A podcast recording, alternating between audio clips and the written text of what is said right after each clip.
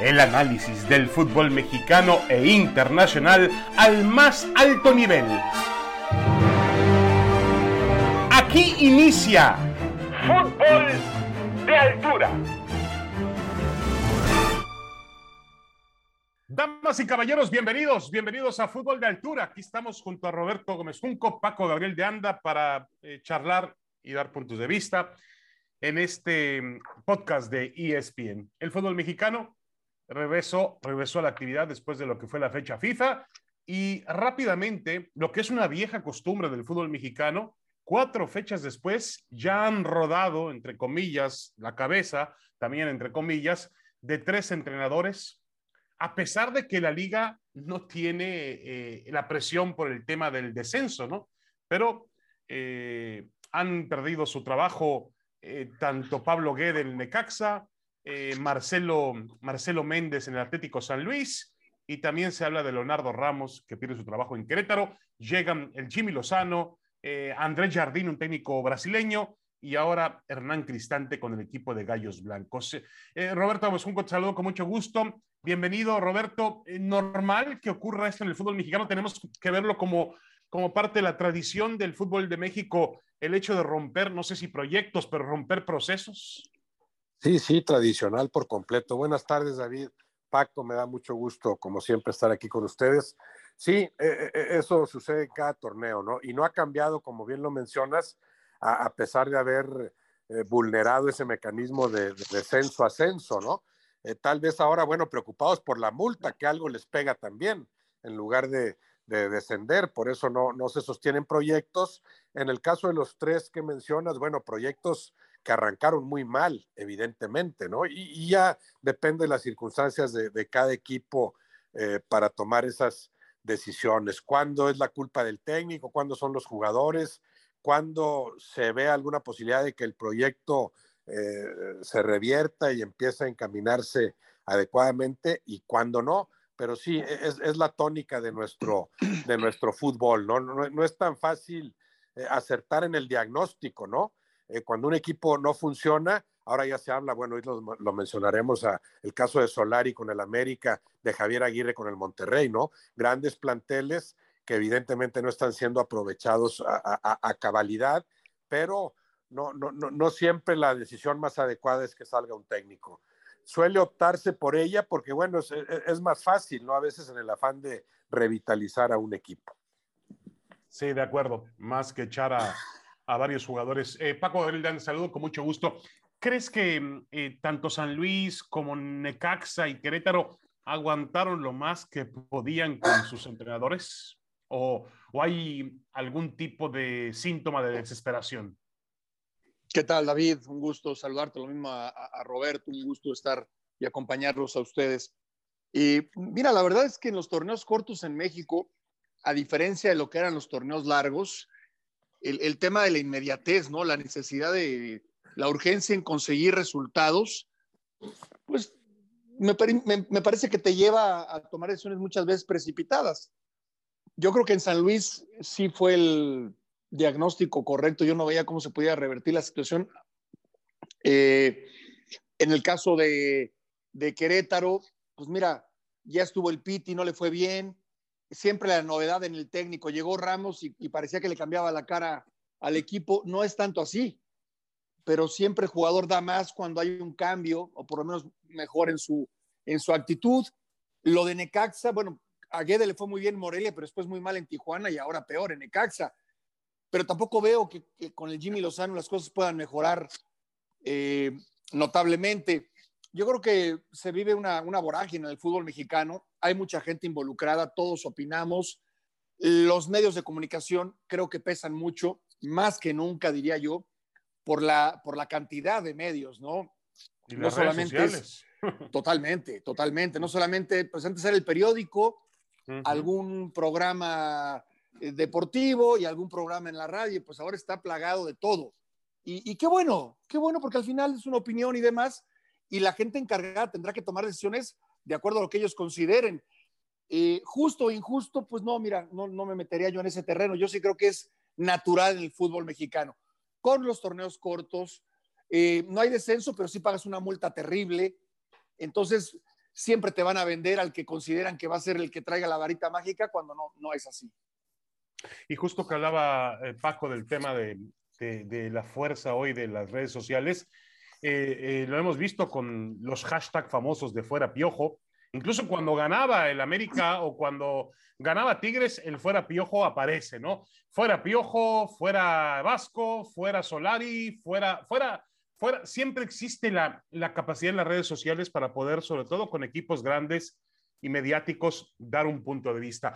Ahora, eh, Roberto, antes de pasar con el tema del América y, y, el Monterrey, que son otro tipo de realidades, son equipos que parecen tenerlo todo, parecen tenerlo equipo, eh, futbolistas, este, instalaciones, aficionados, grandes sueldos. Antes de pasar con ellos, el tema en lo particular de Jimmy Lozano.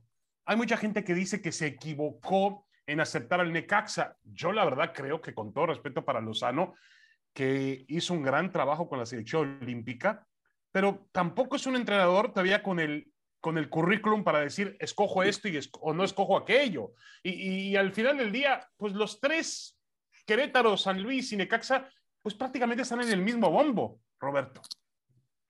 Sí, sí, coincido contigo. Fue, fue magnífico el papel de, Lozano con los Olímpicos, eh, pero no ha dirigido en primera división, o sea, o no ha dirigido eh, completa, o sea, un, torneo completo, algún equipo de jugadores ya, ya más maduros, no tiene que probarse en ese sentido y probar su capacidad como director técnico. También yo veo muy difícil el asunto con Ecaxa, no veo ahí mucho margen de maniobra como para esperar que, que cambie radicalmente ese equipo que ha sido sistemáticamente mermado en su plantel, porque bueno, así se maneja, ¿no? E, el jugador caro lo vendo y, voy trayendo a futbolistas más, más baratos. La plaza lo ha permitido también. Se ve difícil que ahí eh, que cambie mucho el, el, fútbol que despliegue el Necaxa, pero el caso de Jimmy Lozano, claro que tiene que ganarse un prestigio dirigiendo en, primera división, que no es lo mismo que haber cumplido como lo hizo eh, excelente con, el, con la selección olímpica.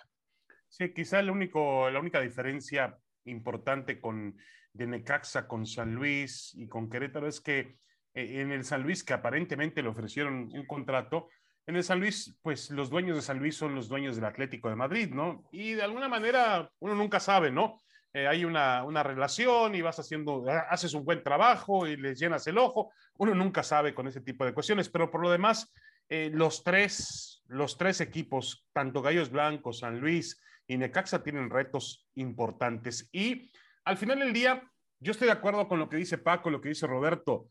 Eh, eh, parece que en Necaxa no hay mucho margen de maniobra, pero, pero, pero también ese tipo de retos, pues son diferentes, ¿no? No tienes que ser campeón con Necaxa tienes que ponerlo en un nivel competitivo. Y, y, al final tenemos dos ejemplos muy claros, el del Arcamón con Puebla y el de Lilini con Pumas hacer Paco más con menos. Y ahí están. Pero son solamente dos casos, ¿eh? Son solamente dos casos y, yo, creo que están, muy bien preparados. Yo creo que están muy bien preparados. Lo de Lilini, eh, gente de fútbol de adeveras, o sea, un tipo formador, un tipo que trabaja en estructuras de fuerzas básicas, que también tiene su título de entrenador, que ha viajado, que ha estado en las fuerzas básicas de Boca Juniors, pero también fue a Rusia y que conoce el fútbol en general. Y un tipo honesto, muy trabajador y que le está yendo bien. Y Larcamón, ni qué decir. No, no creo que sea casualidad. Eh, habrá que ver lo del Jimmy porque es increíble, ¿no? Con qué poquito nos, nos ilusionamos o nos entusiasmamos. Un gran trabajo con la selección olímpica y ya se candidateó para, y Chivas y para el América y para la selección mayor. para la selección, no sé cómo. Sí, no, no es así. No, sí, no, no. Y cuando dirigió, sustituyó a Bucetich en Querétaro y le fue mal en Querétaro. Entonces, no, no, yo creo que cada, cada le llegará su tiempo al Jimmy y tendrá que demostrar, ¿eh? Porque se habla mucho de que tiene que surgir, siempre se habla de lo mismo, ¿no? Este, caras nuevas, sangre nueva, sí está bien, pero tienen que estar preparados, porque de nada sirve estar, ser joven o, tener una oportunidad, si te llega y no la aprovechas, habrá que ver para el Jimmy, habrá que ver para la gente de San Luis y, tampoco compararlos con el Arcamón. Yo creo que sí, el Arcamón se cuece aparte. ¿eh? O sea, para ti el Arcamón, y bueno, yo, yo ponía el Arcamón y Lilini en el mismo nivel en el sentido de que hacen... No, no, no, igual, sí, Lilini también. Lilini son casos, son casos que no los podemos, y si el Jimmy gana tres partidos seguidos, tampoco lo puedes comparar con lo del Arcamón ha sido un tipo que llegó al fútbol mexicano y que ha rendido en todos los torneos dentro del fútbol mexicano, nada que se tuvo que adaptar y demás, y con tres, y con tres eh, planteles o equipos diferentes, estructurados, reestructurados, eh, con muchos cambios. O sea, ya creo que ya dio muestras de que está capaz, está preparado y capacitado para lo que sea, ¿no? Yo incluiría, incluiría en ese paquete a Diego Coca, ¿no? E, es plantel obviamente, y tiene menos tiempo, pero lo que ha hecho con el Atlas, lo que sigue haciendo con el Atlas también es extraordinario. Roberto, y eso, eso nos lleva, Roberto, al tema de, a ver, de América y de, y de Rayados. Em, yo creo que los entrenadores, pues siempre son tipos tercos, ¿no? Eh, generalmente hay unos más tercos que otros, pero todos tienen esa condición, esa característica, mueren con la suya, em, nunca tiran la toalla. Yo conozco pocos entrenadores que hayan dicho, yo ya no puedo, estoy rebasado, me hago un lado para que venga otro, cambie el discurso en el vestidor, le dé otra frescura a la alineación, le dé otro tipo de intención a la táctica. Eh, nunca el entrenador, al contrario, el entrenador se pone la, se mantiene con la capa, eh, aunque sea un poquito desgastada, y con la espada, aunque sea un poquito o sin filo, y se mantiene como el héroe que va a tratar de salvar al equipo y volver a la situación que le corresponde. Y, y tampoco aceptamos ese tipo de comentarios de pronto decir que Javier Aguirre es un improvisado o que Javier Aguirre es un técnico sobrevalorado, no improvisado, sobrevalorado. Hombre, hay que entender que Aguirre dirigió, es el único mexicano que ha dirigido un, equipo en Champions. Y Aguirre fue y salió de su zona de confort. Y lo mismo Solari, por más que lo critiquemos, yo he sido un crítico de Solari, pero Solari llegó a dirigir al Real Madrid, jugó en el Real Madrid, jugó en niveles importantes de Europa, dirigió al Real Madrid, no cualquiera llega a dirigir al Real Madrid, tuvo dos temporadas bastante buenas en cuanto a números, ha fallado, es verdad, y el América no puede darse el lujo de tener tres meses sin victoria. Pero eh, te pregunto, Roberto, ¿qué tan cerca está la alarma encendida en, en América y en Monterrey? Lo, sabrán internamente, ¿no? Yo, yo creo que, que no tendrían por qué estar pensando en ninguna de las dos directivas en cambiar de técnico en estos momentos, ¿no? El, el, aval de Solari yo lo veo por ese año que ha tenido con el América, ¿no? Más que por su trayectoria o lo que haya dirigido al Real Madrid. Ese año con el América muy productivo, pero claro, ya tiene que entender y, y lo ha manifestado él mismo que hay que responder en, la liguilla, que, es cuando hay que ofrecer los mejores partidos. Lo inquietante del América es que sí se ve en declive, o sea, e, es una América que tuvo una liguilla mucho peor la segunda vez que la primera y que ha tenido en el tercer torneo de Solari el peor de los arranques y además jugando mal, o sea, no se ve ningún progreso, ¿no? De, de, dominar algunas cosas, aunque fueran elementales y sin ser brillantes, ha pasado a ser un equipo desconcertado, inestable en su, en su desempeño, pero sí tiene el aval de ese año de, magnífica cosecha de puntos. En el caso de Javier Aguirre, yo sí veo como tremendo aval su trayectoria entera, o sea, ahí no hablas de, de bueno, es campeón de la Conca Champions, que de algo sirvió, sí le ha faltado sacarle más provecho a este Monterrey, evidentemente, pero ahí hay un aval de muchos años, ahí no, se pueden comparar las trayectorias. Lo de Aguirre yo sí creo que es uno de los técnicos eh, más importantes en la historia de nuestro fútbol y evidentemente, como ya lo mencionas, David, e, el, el único con cierta presencia a nivel internacional, ¿no? Porque se atrevió a dirigir en otros lares. Claro que tiene el compromiso de hacer funcionar a este equipo, pero cuando un técnico, como el caso de Aguirre, garantiza tal capacidad durante mucho tiempo, entonces internamente tal vez lo que tengas que hacer es voltear a ver un poquito más a los jugadores. O sea, sí veo casos yo distintos, veo mucho más aval como técnico en Aguirre que en Solari, aunque en ambos casos pensaría que, sería prematuro en este momento que a alguien se le ocurra siquiera la posibilidad de cambiarlos. Sí, o sea, eh, totalmente eh, impensable eh, el hecho de que Javier Aguirre pierda su trabajo por el fracaso del, del, Monterrey en el Mundial de Clubes. Y obviamente lo de Solari es una situación difícil porque yo no sé si un equipo como el América puede soportar más con tres meses sin victoria. La última vez que el América ganó un partido fue el 23 de octubre. Increíble, 23 de octubre. Y pasó por pasó por una humillación en los cuartos de final que a cualquier otro entrenador le hubieran costado el, trabajo, ¿eh? Es decir, a él, ahí, a mí me parece que el crédito ahí, Roberto le respondió lo que había hecho en los dos torneos. Pero a cualquiera que pierde en casa tres goles por uno frente a los Pumas en cuartos de final, le cortan la cabeza en el América, ¿eh? No, es suficiente motivo, ¿eh? Con, el, con el declive que te digo, obviamente, está ese partido, no, no solo que lo pierda, sino cómo lo pierde. Simplemente es avasallado por los Pumas, como acaba de ser avasallado por el, por el San Luis, se termina como que siendo un tanto engañoso ese resultado, pero, pero fue ampliamente superior el San Luis, o sea, debió definir por mayor margen desde antes el, partido, ¿no? Entonces, sí, sí es mucho tiempo sin ganar y mucho tiempo lejos de jugar como debería. Paco.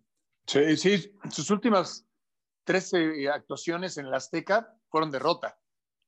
Perdió contra Pumas en la liguilla, perdió contra el Atlas al inicio del torneo y perdió contra San Luis la semana pasada.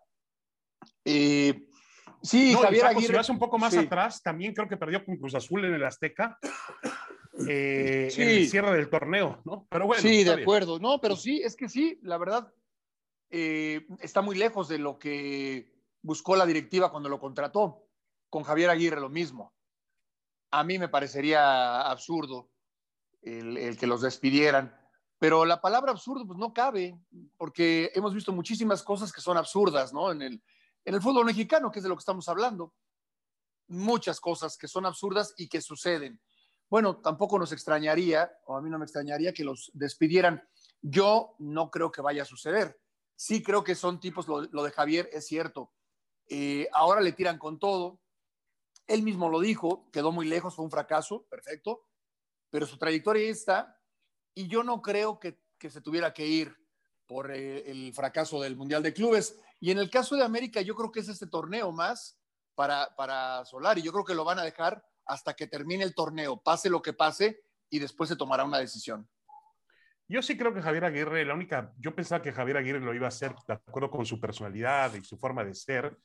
Em, yo creo que Javier Aguirre, a lo mejor después de la derrota con el Al-Ali, podría haber dicho, señores, yo pongo mi renuncia en la mesa. Si me la quieren aceptar, que me la acepten. Si no me la quieren aceptar, que no me la acepten. Pero también luego, Roberto, hay historias que tienen que ver con la economía. Un técnico lo que quiere es buscar que su contrato es muy diferente cuando, te, cuando renuncias a cuando te echan, supongo yo. ¿eh? A mí nunca he... Este, eh, no, pero sí, sí, estás en lo correcto. Estás en lo ah, correcto. Correcto. Estás en lo correcto. Si te, si te despiden, si te despiden, te tienen que indemnizar. Si renuncias, si renuncias, no, tú renunciaste y entonces no tienen por qué pagarte o liquidarte, ¿no?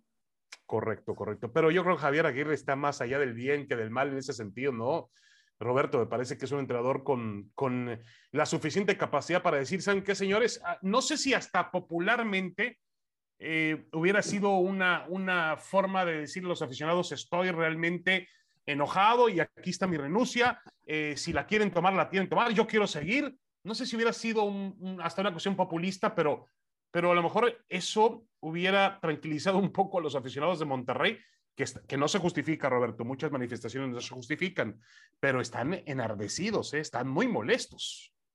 Sí, no, para nada se justifica, ¿no? Aficionados allá en, en el Mundial de Clubes eh, exigiéndole, bájate del camión, además vamos a platicar, pues me hace ridículo, ¿no? Imagínate si vas a bajar a platicar con cada aficionado que se le ocurra que porque pagó un boleto tiene derecho a que le rindas cuentas, para nada, ¿no? Para nada. Eh, eh, sí, pudo ser un gesto positivo el que, el que tú mencionas, pero también puede interpretarse, David, como que estás reconociendo que no puedes con esto, ¿no? y, y Javier Aguirre piensa que puede, o sea, siente que todavía puede lograr algo importante con este equipo. Bueno, ahí está ya el, título de Conca Champions, que desgraciadamente después se mancha porque tienes un pésimo mundial de, clubes, ¿no? Pero yo sí entendería que él tuviera como reto, como, como objetivo, decir, en este tercer torneo con el Monterrey, gano el título, porque tiene con qué ganarlo, obviamente, ¿no? Pues si, el, si el título está casi, casi para cualquiera, imagínate si no estará al alcance del Monterrey con un plantel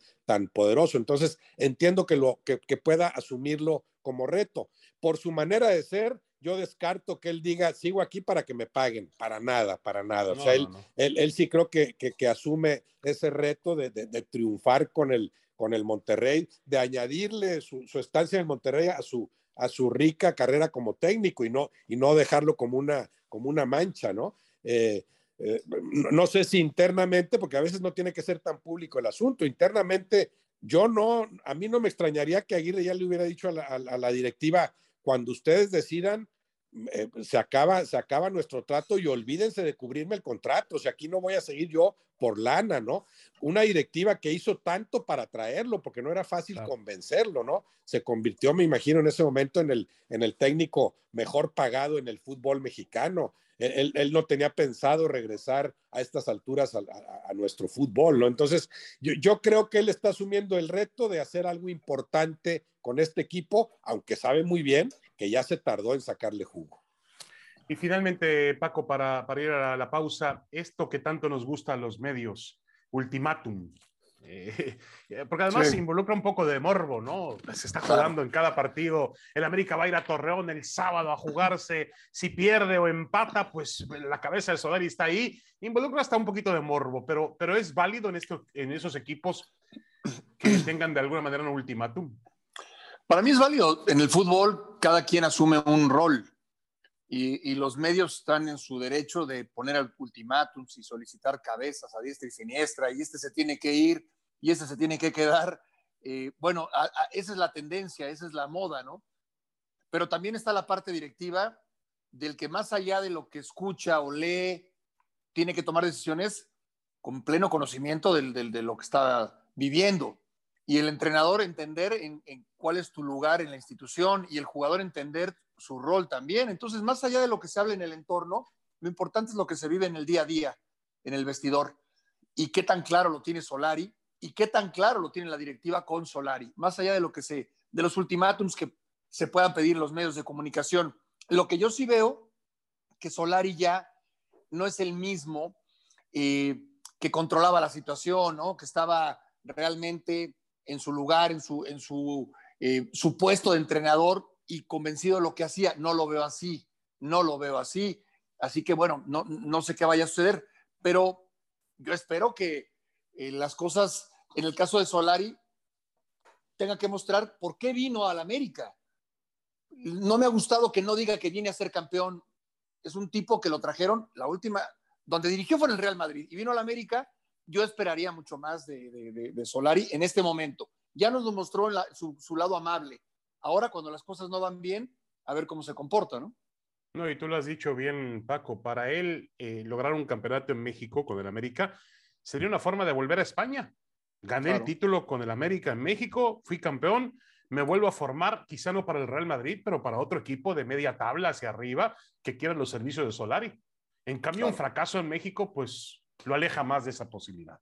Una pequeña pausa y regresamos. Tenemos más en eh, fútbol de altura. Aquí estamos con Roberto Mezunco, Paco Gabriel de Anda. Regresamos para platicar de JJ Macías y su regreso al fútbol mexicano y a las Chivas. Damas y caballeros, regresamos a fútbol de altura y vamos a tocar el tema de JJ Macías, el futbolista que viene del, del Getafe, del fútbol de España, viene de fracasar, no hay otra manera de, llamarle a eso, y yo creo que no hay que tenerle miedo a la palabra fracaso.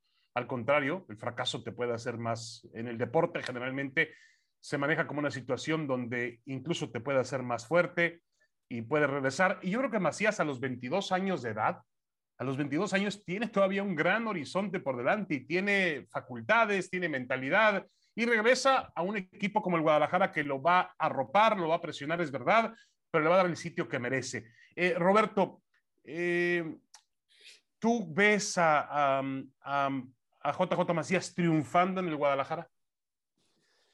Pues tiene con qué. Aquí el asunto será cómo va él a, asumir, a, asimilar ese fracaso. Bueno, él, no lo reconoce como tal, él dice decidir regresar, pero es evidente que fracasó en el intento de, hacer algo en, ese fútbol, ¿no? De, instalarse, de, hacer acto de presencia prácticamente en, el, en la liga eh, española, no es muy poco lo que, lo que participó. Entonces, si él sabe asimilarlo, eh, eh, asumirlo como tal y, encara, el, encara el reto, como ya más o menos lo manifestó, decir, ahora sí voy paso por paso y voy primero a triunfar en México y sobre todo a triunfar con las Chivas, con lo que eso implica, yo creo que sí tiene con qué, ¿no? Tendrá que ver mucho el, aspecto mental, el, técnico, Leaño y compañía y los jugadores, bueno, podrán, podrán ser muy importantes en ese, en ese sentido. Como condiciones como futbolista, evidentemente las tiene para triunfar con las Chivas. Sí, además es, evidente, Paco Adriel de Anda, que es un, es un chico con grandes facultades. Em, quizá en el vestidor del Guadalajara ha tenido problemas. Yo hacía hoy las cuentas. Solamente ha jugado 23 partidos en Chivas. Es decir, no es mucho lo que ha jugado en Guadalajara. Sus mayores éxitos fueron aquel par de temporadas donde fue prestado al León. Él no ha triunfado en Chivas, no ha tenido todavía la presencia en Chivas.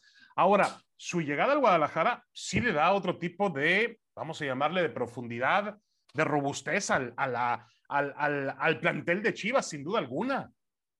Sí, sí, claro. Claro, por supuesto, es un jugador que tiene muchas condiciones, por algo lo, llevó Michel a, Europa y lo vimos en León hacer cosas muy interesantes. Lo que pasa es que Chivas no tiene la generación de juego, la generación de fútbol que tiene León. Y, y, Macías lo va a sufrir y lo va a seguir sufriendo. No es el León de Ambriz, donde triunfó JJ Macías. Personalidad tiene. Eh, claro, va a estar en el ojo del huracán y todo el mundo lo va a estar viendo. Y si, eh, digamos, debuta o, vuelve a jugar con Chivas y Chivas pierde, le van a tirar con todo y van a ir sobre, sobre Macías. Pero bueno, es que así es el fútbol profesional y así es cuando te pones la playera de Chivas. Sí tiene, el jugador que se pone la playera en Chivas requiere tener la espalda muy, muy ancha. No es cualquier equipo, sobra decirlo. Y, van a estar todos, o vamos a estar fijándonos en, en Macías. Qué bueno para él. Porque también, si lo ves por el lado positivo, ¿quién te dice que si tiene un gran torneo y queda campeón con Chivas, el Tata Martino no lo llamen para la Copa del Mundo en Qatar? Yo creo que tiene que pensar por ahí. Tiene que irse por ahí Macías. Esa debe de ser su motivación. Ahorita no pensar en regresar a Europa ni nada. La motivación de Macías y eso depende del entrenador y de la gente en su entorno, tiene que ser quedar campeón con Chivas y buscar regresar o ir a la selección eh, nacional. Creo que por ahí tiene que ser. Después, en su personalidad, bueno, él tiene una manera de ser. Yo espero que haya aprendido la, lección y, también, si estaba soberbio o inflado, como algunos decían, bueno, su paso por Europa puede ser muy valioso para, su formación y, y, para lo que viene para el resto de su carrera.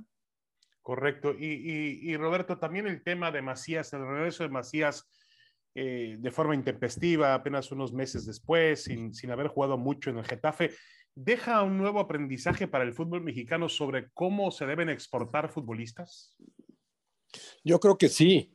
Yo creo que sí, que muchos jugadores tienen que aprender esa experiencia. Ya se sabe, bueno, como se dice, que no es fácil experimentar en cabeza ajena, pero yo, yo sí he visto en varios casos cierta precipitación, o sea, me voy a Europa nada más porque sí, porque ese es el gran objetivo. No, me parece muy bien que, sea tu objetivo, que, pienses desde que empiezas a jugar en terminar en Europa, en las grandes ligas, en un gran equipo, pero tienes que ir paso por paso y cuando des ese tan fundamental como paso de brincar a Europa, hacerlo eh, con, mayor sustento, ¿no? Primero, después de haber triunfado plenamente en el fútbol mexicano, ¿no? Y después, porque te pidió el técnico, porque vas a un equipo y a una liga que sientes que, se prestan las características, el estilo a que tú florezcas como futbolista, ¿no? Nada de eso lo contempló Macías ni había triunfado con las Chivas, no sé en qué condiciones se va a Getafe, qué tanto lo pide Michel en ese momento o no,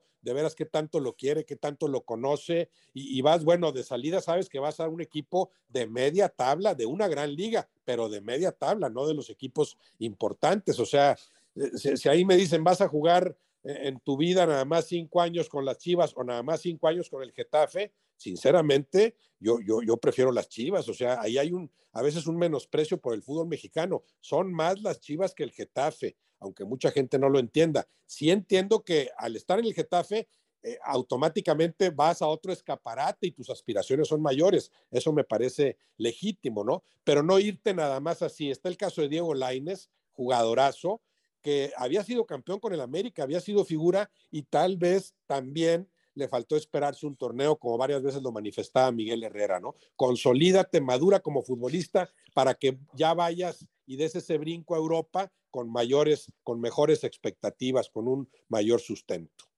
De acuerdo, sí, eh, totalmente de acuerdo. Y además, este, eh, tienes que analizar a dónde vas, por qué vas a ese equipo. Ya había pasado por el tema de Guadalajara, que era un equipo más limitado para generarle opciones de gol, y fue a León y tuvo éxito. Él también sabía que en el Getafe pues iba a haber pocas oportunidades, ¿no? Que era un equipo que estaba luchando por estabilizarse en, la primera división. Em, dejamos el tema de JJ Macías para tocar otro asunto que en las últimas horas ha causado Paco Gabriel de Anda cierta controversia. Eh, la forma en la cual juega Cruz Azul y gana. Esta, eh, esta semana ha ido al campo de León, ha ganado un gol por cero, eh, un gol, por cierto, de Uriel Antuna, que ha aprovechado hasta el momento con un buen inicio para Cruz Azul. Todavía Cruz Azul no ha podido colocar en el campo a los jugadores que compró en el receso invernal, sobre todo al, chileno Morales y al, al, paraguayo. ¿Cómo se llama el paraguayo? El paraguayo se llama mm, bueno, ahora les digo el nombre del paraguayo, pero no lo ha podido poner Cruz Azul todavía en el campo de juego, están en, un proceso, Romero, el paraguayo Romero, em, están en un proceso, obviamente, de, acoplarse al plantel, de entrenamientos y demás, pero eh, acusan a Cruz Azul y hubo un momento en la conferencia un poco álgido donde Juan Reynoso dice que no lo pueden acusar de ratonero. Yo supongo que algún periodista le ha dicho que, que el fútbol que practica Cruz Azul es ratonero que no estoy de acuerdo tampoco, pero sí puede ser un fútbol un poco conservador. ¿Puede jugar así Cruz Azul o debe jugar de otra manera de acuerdo al plantel que tiene, Paco? No, para mí puede jugar como quiera. Y después cada quien en el análisis podrá criticar o decir lo que quiera. Yo lo que sí veo en Juan Reynoso, que es algo que ya no veo en Solari, lo mencionaba también, eh, él está convencido de su forma de jugar. Él está convencido, no, no tiene ningún problema en jugar así. Ya lo hizo cuando llegó a Cruz Azul, lo llevó a ser campeón, después las cosas no le funcionaron bien. Hoy veo un plantel mucho más completo, inclusive que cuando era campeón. Eh, aunque hay que ver si hay algún sustituto del cabecita que terminó siendo y marcando diferencia y siendo un jugador distinto. Pero no, yo no, le veo problema. ¿eh? Después, a, a, nadie le va a gustar que a su equipo le digan ratonero. Entonces, eh, eso pudo haber irritado a Juan Reynoso tampoco ha perdido jamás la compostura. Yo lo veo muy convencido de lo que quiere, tiene voz autorizada, tiene un colchón enorme. El hacerlo y un crédito monumental, porque el haber sido campeón con Cruz Azul, pues le da para muchas cosas, ¿no? Para muchas cosas. Entonces, no, yo honestamente no creo que haya problema. Viene de ganarle al León, quizás no eh, con lo que la gente esperaría de su equipo, pero pues yo creo que más bien Juan, mientras esté conforme con lo que tiene y esté a gusto, seguirá creciendo. Veo muy buen plantel, muy buen plantel, con jugadores que todavía pueden dar mucho más. Charlie Rodríguez, Antuna, que en Monterrey y en Chivas no habían mostrado eh, últimamente. Bueno, Antuna nunca lo mostró, Charlie sí en Monterrey, pero hoy retoman eh, una gran versión de ellos mismos. Más lo que le agregamos, eh, Corona tuvo un gran partido, el, el veterano arquero. No, yo honestamente más allá de cómo se le catalogue a Juan Reynoso o su estilo de juego, yo veo en Cruz Azul un candidato al título. Correcto. Eh, Roberto, eh, ¿crees que Cruz Azul tenga la obligación de jugar distinto, ser un poquito más, no sé, la segunda parte quizás salió a conservar el marcador, no estaba en un campo fácil, ¿no? Jugar en León no, no, no es nada sencillo. Y al final hasta pareció que esa, esa, disposición de Cruz Azul de no buscar el segundo gol y tratar de defender la ventaja que había obtenido, le puede haber costado caro porque el árbitro deja de marcar un penalti que parecía evidente para el conjunto de León sobre el final del partido. ¿Pero crees que Cruz Azul debe jugar diferente? No, tiene la obligación de, ser protagonista y, la ha asumido, ¿no? Va, despacio en este torneo, pero sí, sí asume ese compromiso eh, sabedor de que es de los planteles más, más poderosos, de que tiene que ser mencionado entre los principales candidatos al título. Coincido plenamente con Paco. Este plantel eh, es más fuerte que el que fue campeón, pero no tiene al equivalente de lo que en ese momento significó Jonathan Rodríguez. Teniendo a ese jugador o alguien que se le acerque o repartiéndose mejor el juego, si estamos hablando de un, de un plantel mucho más completo, para mí muy bien dirigido, para mí muy lejos de, de, de practicar un fútbol ratonero, para nada. Si es un fútbol que pretende ser equilibrado, que parte, como siempre debe partir cualquier equipo, de la solidez defensiva, la seguridad que atrás proporciona eh, Corona, que vive un magnífico momento como portero, un medio campo dúctil para recuperar, distribuir, ha encajado muy bien desde el inicio ahí eh, Charlie Rodríguez, Antuna, que también se ha significado como refuerzo. No sé si Cruz Azul es el único equipo que ha mostrado auténticos refuerzos en este torneo, ¿no? Porque otros tardan en jugar o juegan, o juegan a medias. Ahora, sí creo que el mismo Reynoso sabe que, el Cruz Azul que, puede pelear por el título es el del primer tiempo en León y no tanto el del segundo, que sí se replegó demasiado, claro, en gran parte por la reacción de León. Estamos hablando de una de las canchas más complicadas que hay, un equipo que domina lo que juega y que suele ser